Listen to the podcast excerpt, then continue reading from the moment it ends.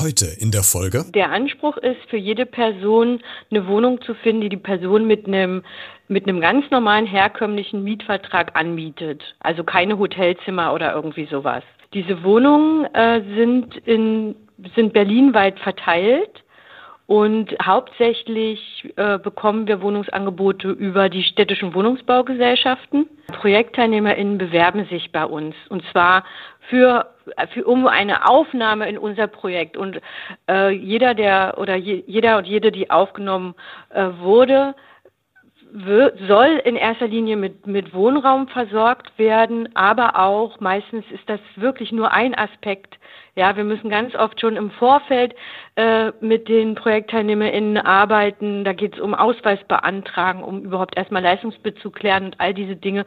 Und auch im Nachgang gibt es noch ganz, ganz viel zu tun. Hallo und herzlich willkommen zu dieser neuen Podcast-Folge. Die eigenen vier Wände, entweder Haus, eine Mietswohnung, eine Eigentumswohnung, sind für die meisten von uns wahrscheinlich selbstverständlich. Für viele Menschen in Deutschland aber nicht. Sie leben auf der Straße, unter den Brücken, schlafen in Bushaltestellen oder in sonstigen Ecken in der Stadt. Ein Projekt in Berlin versucht genau diese Menschen wieder in Wohnraum zu bringen. Housing First Berlin heißt das Projekt, was obdachlose Personen wieder hilft, unter einem Dach schlafen zu können. Ein sehr spannendes Projekt, wie ich finde, und darüber werden wir heute ausgiebig sprechen hier im Podcast. Ich habe mir Corinna Münchow eingeladen. Sie leitet unter anderem dieses Projekt und wir nehmen uns jetzt ganz viel Zeit, um uns ausgiebig darüber zu unterhalten, in den nächsten 25 Minuten redet. Der Talk mit Christian Becker. Heute zu Gast. Hallo, mein Name ist Corinna Münchow. Ich komme aus Berlin, bin Sozialarbeiterin und seit drei Jahren Projektleiterin des Projekts Housing First Berlin. Und ich bin sehr froh, Frau Münchow, dass Sie heute meine Gästin sind, weil genau über dieses Projekt wollen wir nämlich heute sprechen. Sie haben es gerade schon gesagt. Der Leitgedanke, der dahinter steckt, ich habe es ein bisschen recherchiert, ist, dass Wohnen ja ein Menschenrecht ist. Erklären Sie uns noch mal vielleicht ein bisschen konkreter. Was genau hat es mit Housing First Berlin eigentlich auf sich? Was steckt dahinter? Ja, Housing First Berlin ist ein Projekt, was äh, obdachlosen Menschen äh, helfen möchte, wieder eine Perspektive in einem eigenen äh, Wohnraum zu bekommen. Das ist natürlich etwas, was Berlin schon sehr, sehr länger verfolgt und ähm, auch macht. Es gibt eine relativ umfangreiche Wohnungslosenhilfe hier in Berlin, aber man hat gesehen, dass die äh, Herangehensweise oftmals oder für einige Menschen nicht zum Ziel geführt hat. Und da Housing First auch in, äh, bereits in Amerika und auch äh, in Europa recht erfolgreich war, war es eigentlich an der Zeit, dass, äh, auch in, dass es auch in, äh, in Berlin ein Projekt gibt, die zumindest mal ausprobiert, kann diese Herangehensweise funktionieren. Die Idee, die kommt ja aus den 90er Jahren aus den USA. Es ist ja dann quasi auch zu uns nach Europa geschwappt. Wann und wie hat es denn in Berlin damit eigentlich angefangen? Also unser Projekt gibt es jetzt seit drei Jahren. Wir haben die Modellprojektphase abgeschlossen. Also das, die, die, die erste Idee war mal, okay, wir, wir, wir starten mit einem kleinen Projekt und probieren, äh, ob das überhaupt funktionieren kann, weil es gab schon viele Skeptiker, die äh, Zweifel hatten, dass es über, überhaupt funktionieren kann die Idee von unserem Träger, so ein Projekt mal auszuprobieren, gab es schon sehr, sehr lange. Es musste also im Vorfeld sehr viel Überzeugungsarbeit geleistet werden bei der Politik, die letztendlich so ein Projekt ja auch dann finanzieren muss. Jetzt haben Sie eben gerade von Zweiflern gesprochen, die äh, so ein bisschen das vielleicht skeptisch gesehen haben. Was war denn deren äh, größte Sorge, dass es nicht klappt? War es tatsächlich der politische Hintergrund oder warum hatten diese Personen so große Zweifel, dass sich dieses äh, Projekt möglicherweise gar nicht etablieren könnte? Also diese Zweifel kamen äh, ja nicht nur von der Politik, sondern auch von der von, von der Hilfelandschaft, weil man sich nicht vorstellen konnte, dass man ähm, Menschen mit einer Suchtproblematik, mit psychischen Erkrankungen in eine eigene Wohnung äh, setzen kann. Und äh, das Hilfsangebot, welches wir ja anbieten, äh, sehr umfangreich auch, dass das auf, auf Freiwilligkeit setzt. Ne, denn die, die Hilfen, die bisher äh, angeboten werden. Da geht es eben sehr auch um, um, um, um Druck. Ne? Es müssen werden so werden ganz viele Bedingungen gestellt, die Menschen eben so erbringen müssen, dass man eben äh, am, am Ende, wenn, wenn so ein Hilfeverlauf gut gelaufen ist, sucht man dann nach einer eigenen Wohnung. Und wir drehen das ja im, komplett, im Grunde komplett um. Jeder Mensch kann erstmal eine eigene Wohnung bekommen und wir schauen dann, was die Menschen brauchen, um in dieser Wohnung zurechtzukommen und um diese Wohnung lange zu halten. Und das, ähm, das wurde kritisch gesehen. Und der andere Aspekt war natürlich, dass man uns als Projekt gar nicht zugetraut hat, dass wir die nötigen Wohnungen dafür akquiriert bekommen. Zum einen haben wir einen komplett angespannten Wohnungsmarkt und bisher war es eben so, dass die Personen, die wir im, im Projekt haben, eigentlich von dem sowieso schon mangelnden Angebot gar nichts abbekommen haben. Und wir mussten es eben schaffen, als, als Vermittlerin diese, diese Brücke zu schlagen. Und es äh, ist uns gelungen. Bleiben wir, bleiben wir aber auch mal noch mal ganz kurz konkret bei diesen Wohnungen beziehungsweise bei den Wohnmöglichkeiten. Wo genau werden denn dann die Obdachlosen untergebracht? Sind das äh, eigenständige Wohnungen, die man quasi ganz normal aus Mietshäusern kennt? Sind es einzelne Apartments? Sind es vielleicht sogar auch Hotelzimmer? Also wo genau werden denn diese bedürftigen Menschen dann untergebracht? der Anspruch ist, für jede Person eine Wohnung zu finden, die die Person mit einem mit einem ganz normalen herkömmlichen Mietvertrag anmietet. Also keine Hotelzimmer oder irgendwie sowas. Ähm, diese Wohnungen äh, sind in sind berlinweit verteilt und hauptsächlich äh, bekommen wir Wohnungsangebote über die städtischen Wohnungsbaugesellschaften. Wir haben aber auch ähm, äh, Wohnungen über eine Wohnungsbaugenossenschaft. Wir haben auch private VermieterInnen, die sich nach ja, äh, Zeitungsartikeln oder, oder Radiobeiträgen an uns gewandt haben, weil sie gesagt haben, ich habe hier irgendwie zwei, drei Häuser und kann mir das durchaus vorstellen, äh, auch eine, eine, eine obdachlose Person aufzunehmen. Und äh, wie kommen wir an diese Wohnung ran? Es gibt äh, einen, Kollege bei uns im Team, der allein für die Wohnraumakquise zuständig ist und der ähm, eben von Wohnungsgeber zu Wohnungsgeber reist, um dort unser Projekt vorzustellen und dafür zu werben, uns oder äh, den unseren ProjektteilnehmerInnen äh, Wohnungen zu geben. Wie kommen denn dann diese bedürftigen Menschen überhaupt an die Wohnungen ran? Das habe ich mir so in Vorbereitung auf dieses Gespräch ja gefragt. Äh, die haben ja in der, in der Regel keine ähm, Möglichkeiten über Internet, äh, sich quasi darüber zu informieren. Das heißt, muss ich mir das vielleicht so vorstellen, dass sie dann auch in Berlin unterwegs sind und sprechen Personen aktiv an oder werden diese bedürftigen Personen von anderen Personen gemeldet? Äh, so nach dem Motto, ich, ich hätte jemanden, der ist bedürftig, der bräuchte eine Wohnung, gucken Sie doch mal äh, vielleicht mal danach. Wie kommen quasi Projektteilnehmende an diese Wohnungen ran? Ja, ProjektteilnehmerInnen bewerben sich bei uns und zwar für, für um eine Aufnahme in unser Projekt. Und äh, jeder, der oder je, jeder und jede, die aufgenommen äh, wurde, soll in erster Linie mit, mit Wohnraum versorgt werden, aber auch meistens ist das wirklich nur ein Aspekt. Ja, wir müssen ganz oft schon im Vorfeld äh, mit den ProjektteilnehmerInnen arbeiten. Da geht es um Ausweis beantragen, um überhaupt erstmal Leistungsbezug klären und all diese Dinge. Und auch im Nachgang gibt es noch ganz, ganz viel zu tun. Äh, wie kommen die zu uns?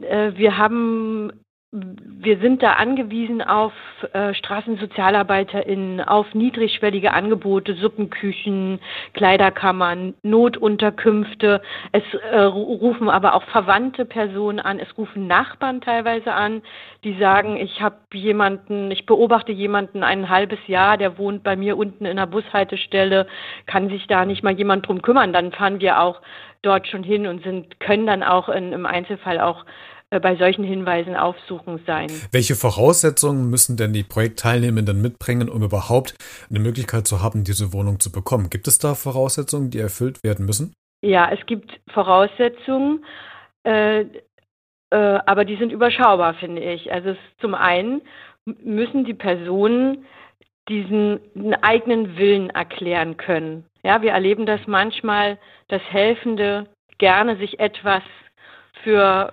für Personen wünschen. Wir müssen das selber hören. Wir müssen im Gespräch herausfinden, möchte diejenige Person in einer eigenen Wohnung wohnen mit all dem, was dann vielleicht auch auf sie zukommt.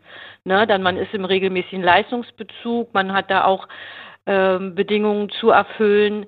Äh, man ist wieder behördlich gemeldet, also man, man, man, man gibt seinem Leben eine deutlich andere Wendung und das muss man, muss man wirklich wollen. Das hören wir. Und ansonsten muss eine Absprachefähigkeit vorhanden sein, also eine, eine eine akute psychiatrische Erkrankung, wo ein Gespräch nicht möglich ist, ähm, da kommen wir an unsere Grenzen. Ja, also wir wir laden immer so zu zwei, drei Gesprächen ein und, und gucken, können wir mit, miteinander arbeiten. Was nicht geht, sind ähm, Personen, äh, EU-AusländerInnen zum Beispiel, die hier keinen Leistungsanspruch haben, denn die, äh, die ProjektteilnehmerInnen müssen ihre Miete eben Zahlen aus den, den, den, aus in der Regel ja erstmal Transferleistungen, also Sozialhilfe oder äh, Arbeitslosengeld 2. Hm, okay, das heißt, da muss man schon unterscheiden, wer bedürft oder wer quasi daran teilnehmen kann und wer nicht. Ähm, ich habe gelesen auf der Homepage, dass es ja auch so eine Art Auswahlverfahren dann gibt. Und Sie haben es eben auch gerade schon angesprochen, dass man sich häufiger mit den Personen trifft, um äh, einfach so ein bisschen zu klären, welche Umstände sind gerade gegeben, äh, was ist möglich, was könnte umgesetzt werden. Ähm, nehmen Sie uns vielleicht mal ganz kurz mit in so ein kurzes Auswahlverfahren. Äh, wer ist da noch dran beteiligt? Das sind ja nicht nur Sie als äh, Projektinhaber ähm, und auch nicht nur die Projektteilnehmenden, sondern das werden ja wahrscheinlich auch noch andere Institutionen oder Ausschüsse sein, die da mit dabei sind, oder? Wir haben im Moment das Glück, weil wir ein zuwendungsfinanziertes Projekt sind, dass wir tatsächlich die, die Auswahl ähm, vor Ort entscheiden, hier aus dem, aus dem Team heraus. Es sind immer äh, so zwei, ähm, meistens äh, SozialarbeiterInnen oder eben auch unsere Psychologin, die an, der, an den Gesprächen beteiligt sind. Und wenn wir, und dann gibt es manchmal noch Rückmeldungen ins Team, wenn es Unsicherheiten gibt und wenn wir der Meinung sind, das ist eine Person, die passt in unser Projekt, dann können wir sie auch aufnehmen. Äh, Nochmal zum Verständnis. Wir konzentrieren uns auf Menschen, die ähm, äh, die eher mehr Probleme haben als weniger, weil wir uns für die Personen zuständig fühlen, die in dem Berliner Hilfesystem gescheitert sind. Das heißt, die die äh, schon ganz viele Hilfen durchlaufen haben oder auch ganz viel äh, Sorge und, und Hemmung davor haben, zum Beispiel in, in, einem in ein Bezirksamt zu gehen oder zum sozialpsychiatrischen Dienst zu gehen. Ähm, das sind die Menschen, auf die wir uns konzentrieren. Da wir nur so eine geringe Platzzahl haben, äh, schauen wir auch bei den Menschen, die vielleicht auch hilfebedürftig sind, aber wo wir denken, okay, hier greifen auch noch andere Hilfen, ähm, wir lassen unseren Platz lieber für eine Person, wo wir wissen, die würde vielleicht woanders sonst gar nicht mehr ankommen. Dann vermitteln wir auch in andere Hilfen, die es ja durchaus in der, in der Stadt gibt. Wie, wie lange dauert es denn so im Schnitt? Vielleicht kann man das skizzieren von der Kontaktaufnahme äh, mit der betroffenen Person bis dann wohl wirklich zu einer Vermittlung bzw. Einzug in eine mögliche Wohnung. Ja, wir haben, ähm, also wenn, wenn alles gut funktioniert, wir können, wir können schnell Wohnungsbewerbungen rausschicken, weil die Leistungen ähm, bewilligt sind oder die, der Leistungsanspruch geklärt ist, ein Personalausweis da ist und so weiter, dann kann das innerhalb weniger Wochen passieren. Wir hatten auch schon so Geschichten, eine Bewerbung ist losgeschickt worden und äh, drei Tage später gab es eine Zusage. Ja, es kann aber sich auch länger hinziehen. Das hat mitunter aber auch mit den Betroffenen dann auch selbst zu tun, weil es eben zum Beispiel lange braucht, Leistungsbezüge äh, herzustellen oder auch Unsicherheiten plötzlich pass passieren und sie einfach auch ein bisschen Zeit brauchen. Das kann auch passieren. Was ich noch ein spannender Punkt finde und ich wüsste gar nicht, wie ich mit der Situation umgehen sollte, wenn ich jetzt bei Ihnen im Team arbeiten würde und ich hätte quasi eine, eine betroffene Person vor mir sitzen und müsste der oder ihm dann quasi absagen. Äh, das ist ja nicht so einfach, könnte ich mir vorstellen. Wie, wie, wie, wie geht man mit solchen Absagen dann, dann um? Weil es ist ja schon wieder so ein, so eine, so ein Verlust, schon wieder so ein Versagenspunkt von Menschen, die, die das unter Umständen ja schon ein Leben lang durchmachen. Die Menschen, die wir einladen, müssen wir relativ selten absagen, weil wir haben so eine hohe Anfragedichte, dass wir gar nicht in der Lage sind, alle einzuladen und mit denen Gespräche zu führen. Dann würden wir quasi nichts anderes mehr machen. Das heißt, wir müssen schon im Vorfeld, wenn die Anfragen über entweder Dritte kommen oder sie sich selbst bei uns melden, ähm, tasten wir schon ab, ist, ist es jemand, den man eigentlich direkt irgendwo anders hin vermittelt, der den Weg zu uns gar nicht aufnehmen muss, ja, oder würde es rein, rein äh, thematisch zu uns passen, dann wird die Person eingeladen und wenn die kommt, da muss schon viel im Argen liegen, dass wir sie nicht nehmen.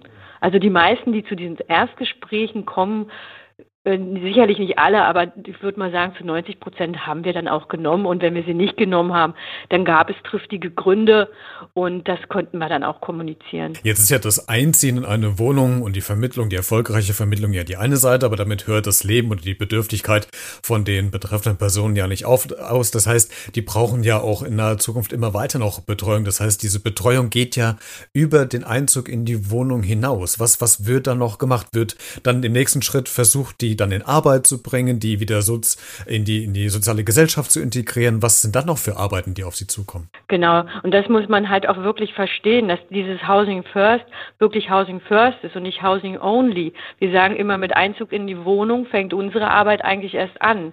Ja, die Arbeit von unserem äh, Wohnungsakquise-Kollegen äh, ist erledigt, aber unser Betreuungsteam setzt dann eigentlich erst mit der Arbeit so richtig an. Und äh, die Hilfen die könnten eigentlich unterschiedlicher nicht aussehen, weil die Menschen so ganz, ganz unterschiedlich sind. Und wir ähm, helfen eigentlich immer dann, wenn es gewünscht ist.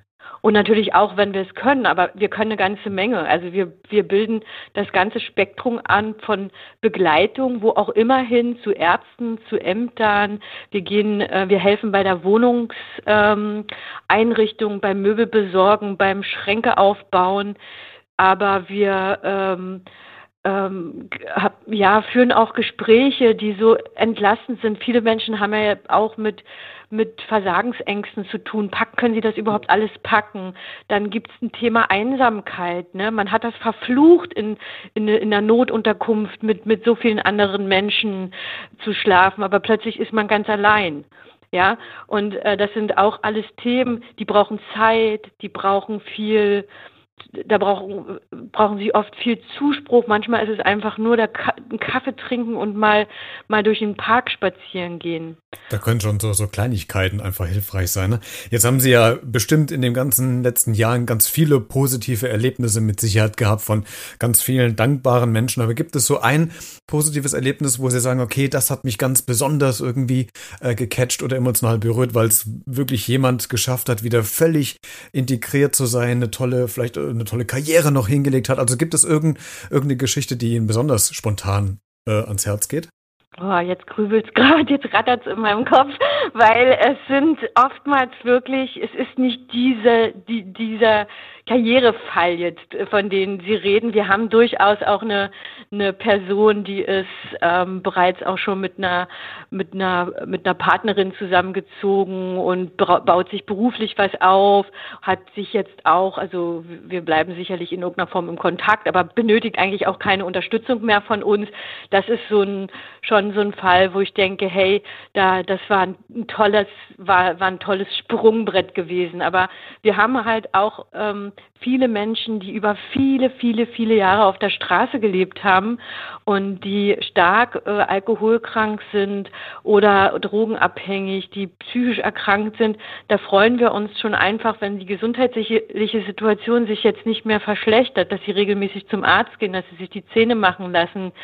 Ähm, das sind diese Geschichten auch, dass sie sich damit auseinandersetzen, eine äh, ne, ne, ne Therapie anzufangen oder auch wir, Therapien äh, machen, ja. Es ist halt, ähm, was wir sehen, ist, dass es einfach Zeit braucht, ja. Situationen, die über, über lange Zeit äh, ähm, in, in, in, so einer Dramat diese in so einer dramatischen Wirklichkeit gelebt haben. Da reicht es nicht, eine Wohnung hinzustellen und dann wird eins, zwei, drei alles wieder gut. Ne? Also viele Themen ploppen auch manchmal erst auf, weil es jetzt die Ruhe und den Raum gibt, sich wieder so wieder an die an die Oberfläche zu kommen. Jetzt unterstelle ich Ihnen mal, Frau Münchow, dass Sie eine sehr empathische äh, äh, Frau sind, weil Sie sonst nicht mit mit Menschen äh, zusammenarbeiten würden. Aber äh, was war denn überhaupt die die Motivation zu sagen, okay, ich engagiere mich jetzt in diesem Projekt? Warum haben Sie sich dafür interessiert und warum arbeiten Sie damit? Was ist so Ihre persönliche Motivation? Ja, ich bin eigentlich ähm, mehr oder weniger durch Zufall seit meinem Studium schon in der Wohnungslosenhilfe in Berlin tätig und ähm, die, die Bedingungen zu helfen, habe ich in Berlin immer mehr als, als schwierig empfunden. Und äh, ich habe von Housing First gehört, war begeistert und als klar war, das wird hier angeboten, für mich war sofort klar, ich muss, ich muss das ausprobieren, weil ich einfach mit dem äh, Hilfesystem, wie es im Moment es in Berlin gibt, einfach nicht mehr zufrieden war. Die letzte Frage von München so zum Abschluss für unser Gespräch. Was ist denn so Ihre Forderung an Politik, an Gesellschaft, gerade was dieses Projekt Housing First Berlin betrifft? Wenn Sie jetzt im Bundestag stehen würden oder auf einer großen Demo vor zigtausenden Menschen, was würden Sie als Forderung vielleicht oder als Appell diese Menschen zurufen wollen? Ich würde erwarten, dass diese, also wir sind auch nicht das einzige Modellprojekt äh, in Berlin. Es gibt in noch andere deutsche Städte, die jetzt das Projekt ausprobieren. Und ich würde erwarten, dass man die Erfolge, die diese Projekte verzeichnen kann, auch ernst nimmt und ähm, Housing First in die Breite bringt und nicht nur als, als, als kleine nette Projekte irgendwo stehen lässt, sondern die Forderung ist, dass man die gesamte Wohnungslosenhilfe bundesweit überdenkt und umstrukturiert, sodass es einfach auch unter den Ärmsten der Ärmsten mehr, äh, ja, mehr Gleichberechtigung gibt. Denn das, was wir sehen, ist, dass es auch bei wohnungslosen Menschen Menschen gibt, die noch Chancen haben und andere, die scheinbar aus, aus, so, aus so Hilfesystemen völlig rausfallen. Und das darf es eigentlich nicht geben. Und erfahrungsgemäß ist Housing First eine ein gutes Mittel dagegen. Schönes Schlusswort und alle Informationen und weiterführende Informationen zum Projekt Housing First Berlin gibt es in der Podcast-Folgenbeschreibung, also in den Shownotes dieser Folge. Frau Münchow, ich danke, dass Sie heute meine Gästin waren und dass Sie über das Projekt gesprochen haben. Ein sehr interessantes Projekt. Und äh, ich hoffe, dass der Appell, den Sie gerade gerichtet haben, ganz viele Ohren erreicht und wünsche Ihnen für die Zukunft äh, weiterhin alles Gute, viel Erfolg und dass Sie möglichst viele Menschen in einen festen Wohnraum bringen. Vielen Dank, dass Sie zu Gast waren. Ja, vielen Dank, Herr Becker. Vielen Dank für Interesse. Mehr Informationen findest du wieder in den äh, Shownotes. Ich habe es eben gerade schon gesagt, in der Podcast-Folgenbeschreibung. Da habe ich dir noch mal ein paar Kontaktmöglichkeiten zu Housing First Berlin aufgeschrieben, sodass du, falls du es jetzt in Berlin hörst und hast vielleicht eine Wohnung frei oder kennst jemanden, der Wohnung frei hat, ihr mit dieser Organisation, mit diesem Projekt in Kontakt treten könnt. Ansonsten kannst du diese Folge gerne kommentieren. Was hältst du zum Beispiel von dem Projekt? Findest du es gut? Findest du es nicht gut? Kannst du gerne kommentieren auf Facebook, Instagram oder Twitter unter dem jeweiligen Posting dieser Podcast-Folge oder du schreibst eine E-Mail an b-redet.gmx.de oder sendest eine Sprach- oder Textnachricht an das Podcast-Handy. Auch hier findest du alle Kontaktinformationen in den Shownotes zu dieser Folge. Wir hören uns spätestens zur nächsten Folge. Bis dahin bleib gesund und vor allen Dingen neugierig. Ciao.